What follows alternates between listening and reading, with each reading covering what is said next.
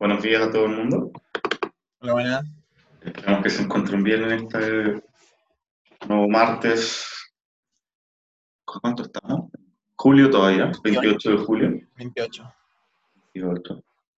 Eh, esperamos que se encuentren todos bien y continuar con el video que era de Hegel Sí.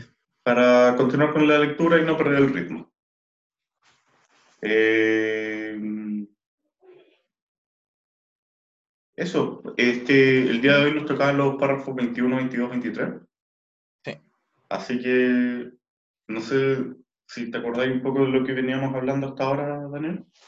Sí, en, en el último capítulo, Hegel habla de que la verdad es el todo y de que su esencia se encontraba en su propio devenir, en el movimiento de la cosa, en la mediación de esta. Ujú, Que lo absoluto es el resultado de un proceso complejo que se expresa en la, reali- en la realidad de manera perpetua, o cicloidal, como decía.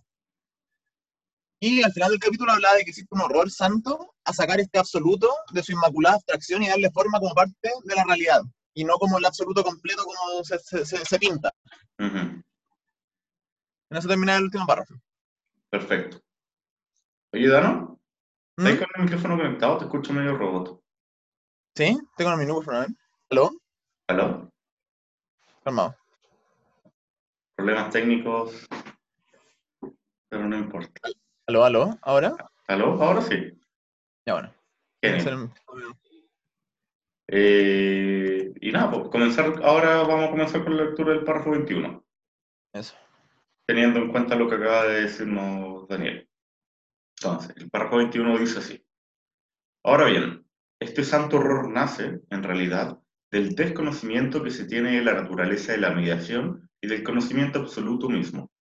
En efecto, la mediación no es sino la igualdad consigo misma en movimiento o la reflexión en sí misma, el momento del yo que es para sí, la pura negatividad o, reducida a esa abstracción pura, el simple devenir. El yo o el devenir en general, este mediar, es cabalmente, por su misma simplicidad, la inmediatez que deviene y lo inmediato mismo. Es, por tanto, desconocer la razón el excluir la reflexión de lo verdadero en vez de concebirla como un momento positivo de lo absoluto. Es ella la que hace de lo verdadero un resultado, a la que supera esta contraposición entre lo verdadero y su devenir, pues este devenir es igualmente simple y, por tanto, no se distingue de la forma de lo verdadero, consistente en mostrarse como simple en el resultado. Es, mejor dicho, cabalmente este haber retomado la simplicidad. Si es cierto que el embrión es en sí un ser humano, no lo es, sin embargo, para sí. Para sí, el ser humano solo lo es en razón cuanto cultivada. En cuanto razón cultivada, que se ha hecho a sí misma lo que es en sí. En esto y solamente en esto reside su realidad. Pero este resultado es de por sí simple inmediatez, pues es la libertad autoconsciente y basada en sí misma y que, en vez de dejar a un lado y abandonar la contraposición, se ha reconciliado con ella. Fin del párrafo 21. Eh, en una temática común de estos tres párrafos que vamos a ver hoy, eh, los encontré complejos. Sí.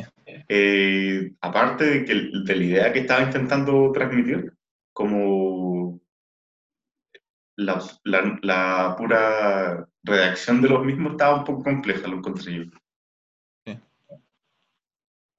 Como Sí, los tiempos pantonar y todo eso. Eh, pero bueno, vamos de la mano de Gregorio, vamos a llegar lejos. Entonces, eh, de- ¿en- ¿con qué nos quedamos de lo que veníamos leyendo hasta ahora? Es el tema de la mediación. Dice que, un poco tomando de, lo que dijo Daniel, que al final del capítulo dice que existe un horror santo de sacar lo absoluto de su inmaculada abstracción y darle forma como parte, no como un absoluto de la realidad. Por tanto, la mediación tiene dos formas de ser caracterizada.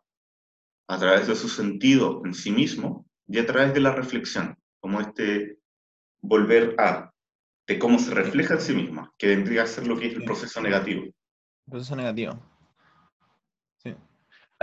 Una pequeña aclaración ¿Eh? con ese tema del proceso negativo. El otro día estaba pensando, y hay un tema que se habla harto, que, la, que está la palabra más en inglés, pero que es convertirse en otro. Como que es un proceso negativo en el sentido de que es un proceso a través del cual yo me convierto en aquello que no soy en este momento. En aquello que no tengo, porque mi proposición positiva es lo que soy. El convertirse en otro implica negar esa existencia para llegar a un siguiente punto, a un siguiente término, a una siguiente mediación, por así decirlo. Mm. ¿Y eso dónde lo viste, verdad? No, no, lo, lo estuve pensando. Ah, ah, sí, tiene mucho sentido. Por eso te preguntaba. No, no estoy totalmente de acuerdo. Eh, entonces, el cómo se refleja en sí mismo este proceso negativo. Es importante recalcar que para poder reflejarse y ser idéntico a, dicho, a dicho reflejo, o sea, este proceso negativo, se debe tener dos posiciones. Una donde estoy yo ahora y la otra cosa a la que yo quiero aspirar, como con una distancia entre medio. Sí. Debo querer, yo, ser idéntico a la imagen para poder eh, ser o existir en ese plano. Pero entonces si tenemos el yo por un lado y tenemos la imagen en la que yo me quiero convertir, y para que yo se te convierta en esta imagen tengo que reflejarme en ella. ¿eh? ¿Quién soy yo en el primer lugar? Sí. Esa es una duda importante. Sí. Y después continúa diciendo que la mediación vendría a ser ambos procesos de los recién mencionados. El, el proceso negativo y este positivo. La mediación, por tanto, no es solo la presencia del tercer elemento entre dos cosas que se relacionan, sino que es el proceso mismo de la cosa que se está expresando o desenvolviendo. La verdad, o el absoluto, por otro lado, no solo implica la autorreflexión y la alienación a uno mismo, pero, y la alienación, perdón, también implica la razón misma. La razón es dinámica, en el sentido de que el humano no es totalmente racional hasta que éste termine su desarrollo. Este proceso implica, por tanto, la negación y también implica la posibilidad de trascender y acoplar o aprender, unir o hacer cuajar lo que uno ha aprendido. Por eso hace, eh, le echa mano al recurso del ejemplo del embrión, porque el embrión, el embrión al menos para Hegel, eh, es un humano, En sí mismo, pero no para sí sí mismo. pero no es, pero el embrión no se ve a sí mismo como humano. Claro. ¿Por qué? Porque se refiere que mm, se refiere a que el proceso de reflexión no está ocurriendo. Sí. ¿Qué quiero decir con esto? Es como que está el embrión por un lado, está el humano racional, eh, evolucionado ya. Entonces el embrión quiere ser esto, pero hay una distancia. Sí. Y Y hay esa una distancia es la que hay que superar. Y, y es interesante porque esa distancia no es solo biológica, en el sentido que podemos pensar entre el embrión de un animal, por ejemplo, y su figura adulta, que decimos está completamente desarrollado. En en este sentido, el desarrollo humano que plantea Hegel no solamente es biológico y de crecimiento físico, ¿Mm? sino que también implica un crecimiento y desarrollo de cultivar a través de la razón, de ser Claro. a través del propio uso de la reflexión, llegar a comprender lo que soy y quién soy en este momento.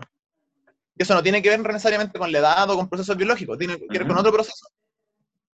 Claro, este, para Hegel, este, para que este embrión, para seguir con el ejemplo, se convierta en el humano, vale decir, para volverse totalmente racional o cultivado, debe ser capaz de reconocer la antítesis en uno, que en este caso vendría a ser lo que no está todo resuelto de uno mismo, lo que no es todo, lo que ya no, no es todo acabado, sino que es perfectible, y no eh, tirarlo para un lado y dejarlo y decir eso nunca fue o no pasó o negarlo básicamente, sino que debe ser capaz de abrazarlo, integrarlo y superarlo en su propia existencia. Gre- Gregorio da un ejemplo interesante en el video, ¿Mm? que era sobre, justamente sobre esto como del desarrollo personal, en torno, por ejemplo, a él, a él ponía un- ejemplo, la ira. Si yo tengo problemas de ira, Y hay veces que me dejo llevar por mira, me doy cuenta de que en ese momento no soy la persona que creo ser y que actúo de una manera completamente distinta a mí. Y habla de este proceso de cambio. Porque, en primer lugar, para poder cambiar algo, debe existir una forma determinada, una estructura ya conocida de lo que somos, de, nuestra forma en este momento. De otra forma de decirlo es que aquello que somos en un momento determinado está dado por el devenir histórico de las cosas y por nuestras propias experiencias particulares que tenemos, nuestros hábitos, nuestras costumbres, nuestra crianza, que nos llevan a tener una forma determinada en un momento X. Luego, a través del uso de la razón, somos capaces de reflexionar en torno a nuestra propia imagen. El yo que decías tú, y esa imagen que tenemos del yo, o esa imagen que queremos ser del yo. La afirmación y la negación del ser. Este proceso nos refleja nuestra otra edad, nuestro otro que hay en el camino, que no somos nosotros y que por lo tanto es negación de nosotros. Y de que en el fondo todavía no estamos resueltos. Para poder trascender ese este, este impasse, el primer paso es reconocerlo. Encontrarse, ser capaz de reconocer la alineación, enfrentarse a ella, y a través de ese proceso volver a posicionarse frente a la realidad con un nuevo conocimiento. Es parte de este proceso de, de, de reflexionar. Y ahí termina con una notita, soportar la paciencia de la negación.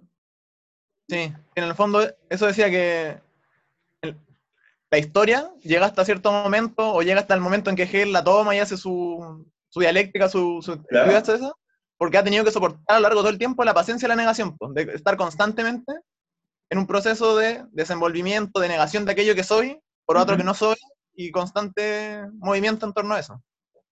Entiendo, entiendo.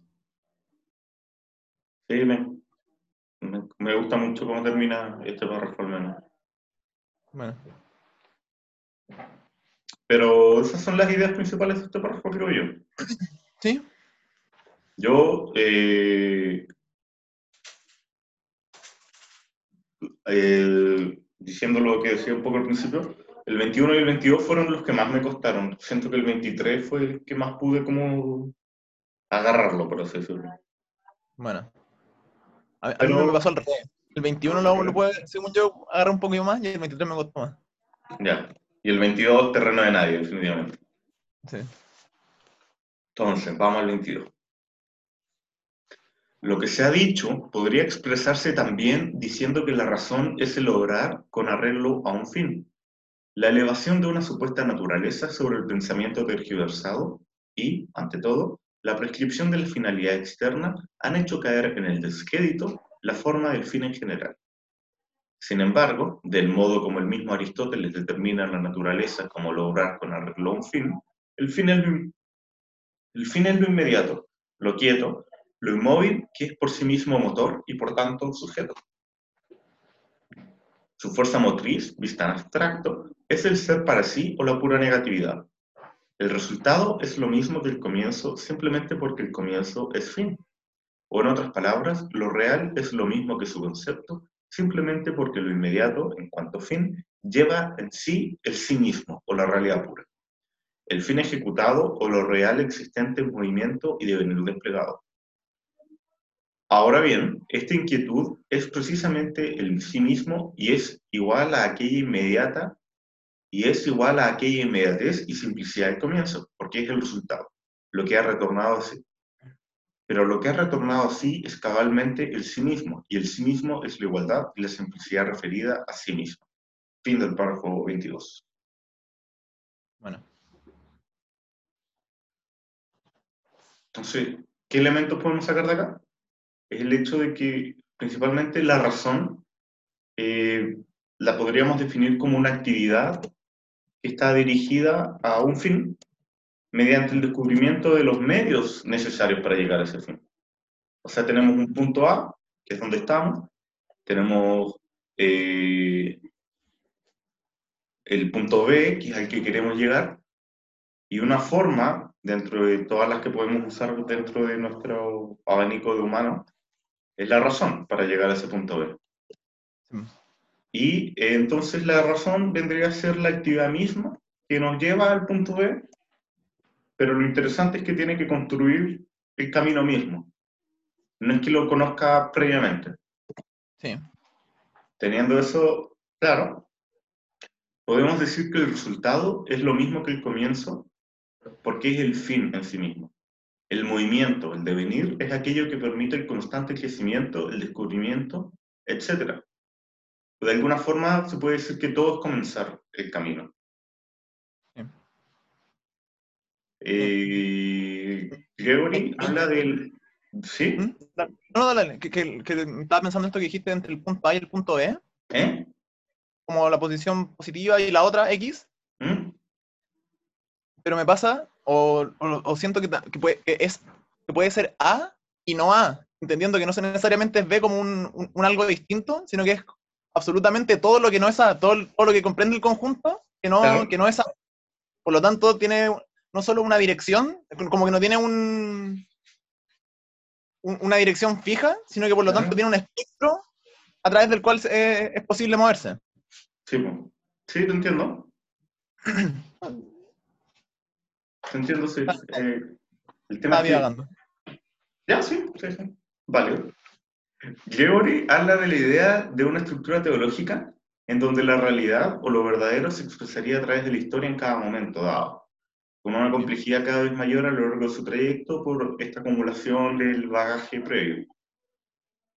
La razón es para Hegel, por tanto, una actividad con propósito, que nos permite observar este proceso dicho mencionado recién y comprender el absoluto en su paso por la historia y nuestra propia implicancia en el mismo. Eh, y también otro punto importante es que según Hegel, Aristóteles tenía razón en decir que la naturaleza del sujeto es realizar, comprometerse con la actividad dirigida a un fin, la razón.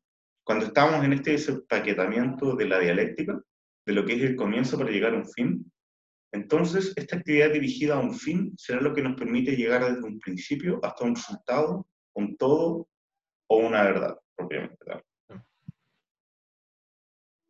Y lo, y lo que es interesante de este proceso, o de lo que se habla en el párrafo, ¿Mm? es que este proceso es cíclico o elíptico en el sentido de que aquello que es comienzo, el, resu el resultado del comienzo, por lo tanto, en cada proceso, lo que tenemos un nuevo comenzar de este proceso dialéctico, de esta nueva posición entre lo que es y lo que no es, Uh -huh. que, que, permite el movimiento dentro de la historia. Claro. Es un, un no, ter no, terminar nunca. Sí, sí, sí. Eso, eso creo que lo dice principalmente en la parte de que eh,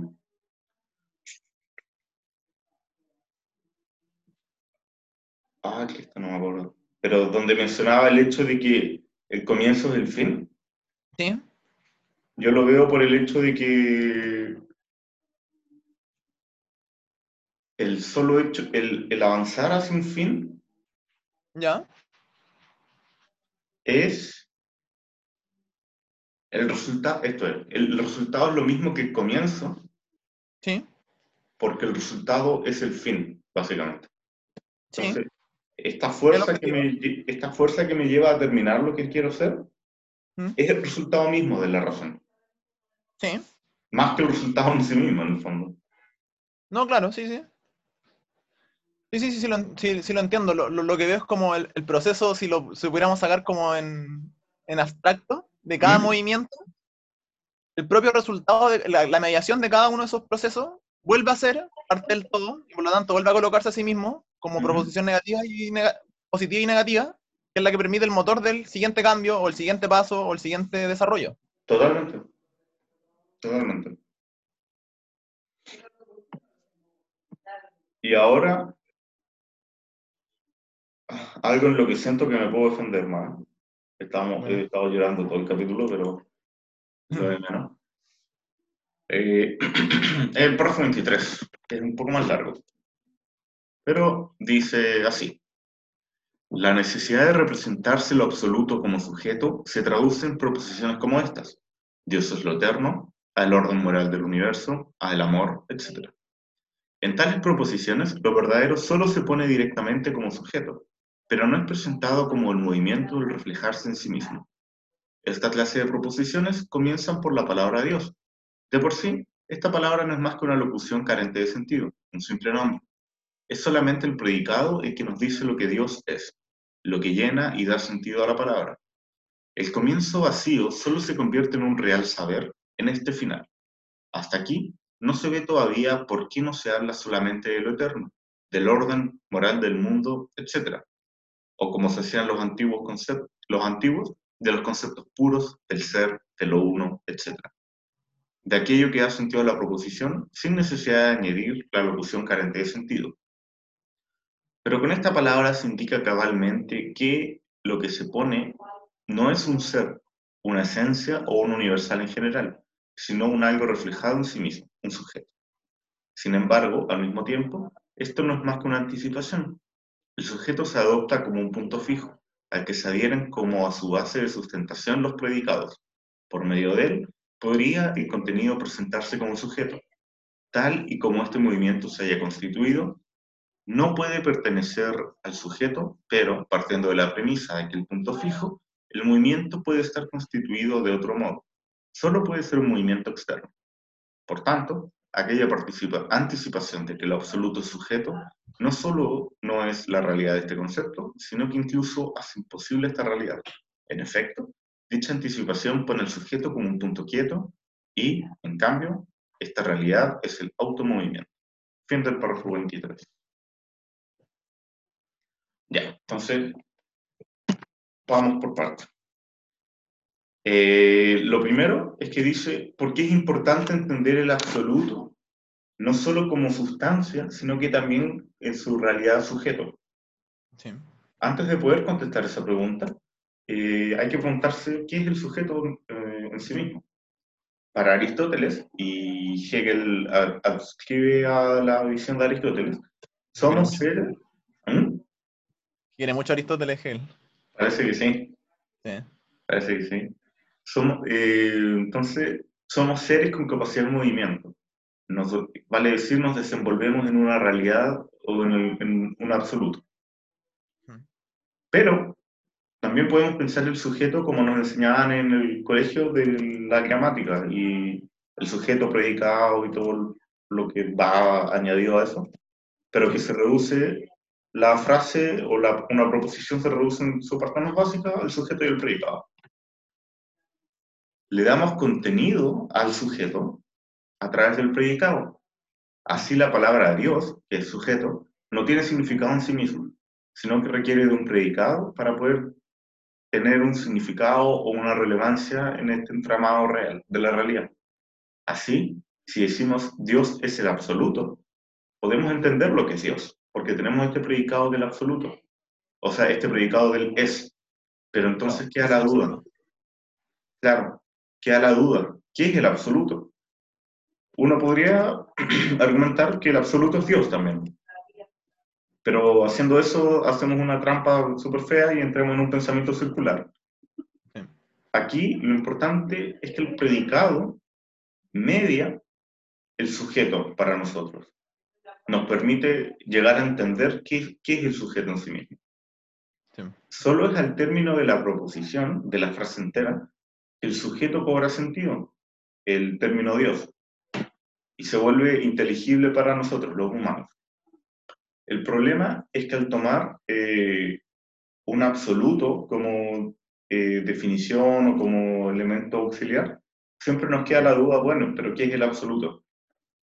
Y ahí vamos a caer siempre en la trampa del pensamiento circular. En el fondo, ¿cuál es el predicado que le ponemos al absoluto para darle sentido a esa palabra? Básicamente, exactamente. Entonces, el tema del sujeto predicado es, eh, tiene una relación en particular, que es la mediación a través del predicado. Entendiendo mediación, como lo hemos visto hasta ahora, es como este proceso a través del cual se nos hace entender o se nos, eh, podemos comprender algo. Sí. Y después continúa con que el sujeto, a su vez, debe ser capaz de reflejarse en sí mismo, que es esta noción de la negatividad y de la autorreflexividad. El darse cuenta de su propia negatividad. Y esto, de cierta forma, eh, atrae al predicado, lo, hace, lo va acercando.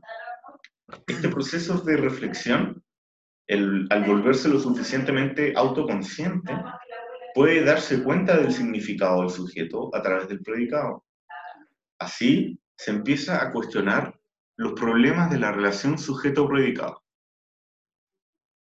Y ahí nace la duda. ¿Es realmente el sujeto un punto fijo sobre el que colocamos predicados? Así como si el sujeto fuera el árbol de Navidad y los predicados los adornos que ponemos encima. No sé, pero no es eso sobre lo que Hegel desea reflexionar. Él lo que quiere reflexionar es la naturaleza de la subjetividad, no solo para el humano, sino también que para el sujeto, el absoluto o la cosa Dios. Este sujeto debe trabajarse a sí mismo a través de un proceso positivo de la otredad, de la mediación. Y es solo a través de ese movimiento que el contenido puede ser representado como sujeto. El cómo este movimiento ha surgido no puede pertenecer al punto fijo, al sujeto, a una cosa estática en el tiempo. Así que la sola anticipación que tenemos de esto, de que el absoluto es sujeto, no solamente el no concepto, sino que hace que la realidad misma sea imposible. Esa realidad misma sea imposible, quiero decir. Si entendemos esto con el, continuando con el ejemplo de Dios, o cualquier otra cosa que represente el absoluto en esos términos, debe ser algo, el sujeto, intrínsecamente activo, que reconoce automáticamente su otredad, que trabaja a través de la mediación y debe hacerlo a través del predicado y, y en este mismo proceso revelar algo nuevo sobre el sujeto a través de la reflexión misma. Entonces, son hartas ideas. Pero, si lo intentara colocar de términos lo más sencillos posible, es que un sujeto, para poder reconocerse a sí mismo como tal, eh, debe ser o hacer lo último que, que, había, que mencioné, que debe trabajar a través de la mediación, que es este, este continuo contraste con la idea negativa de lo que no es y de la otredad.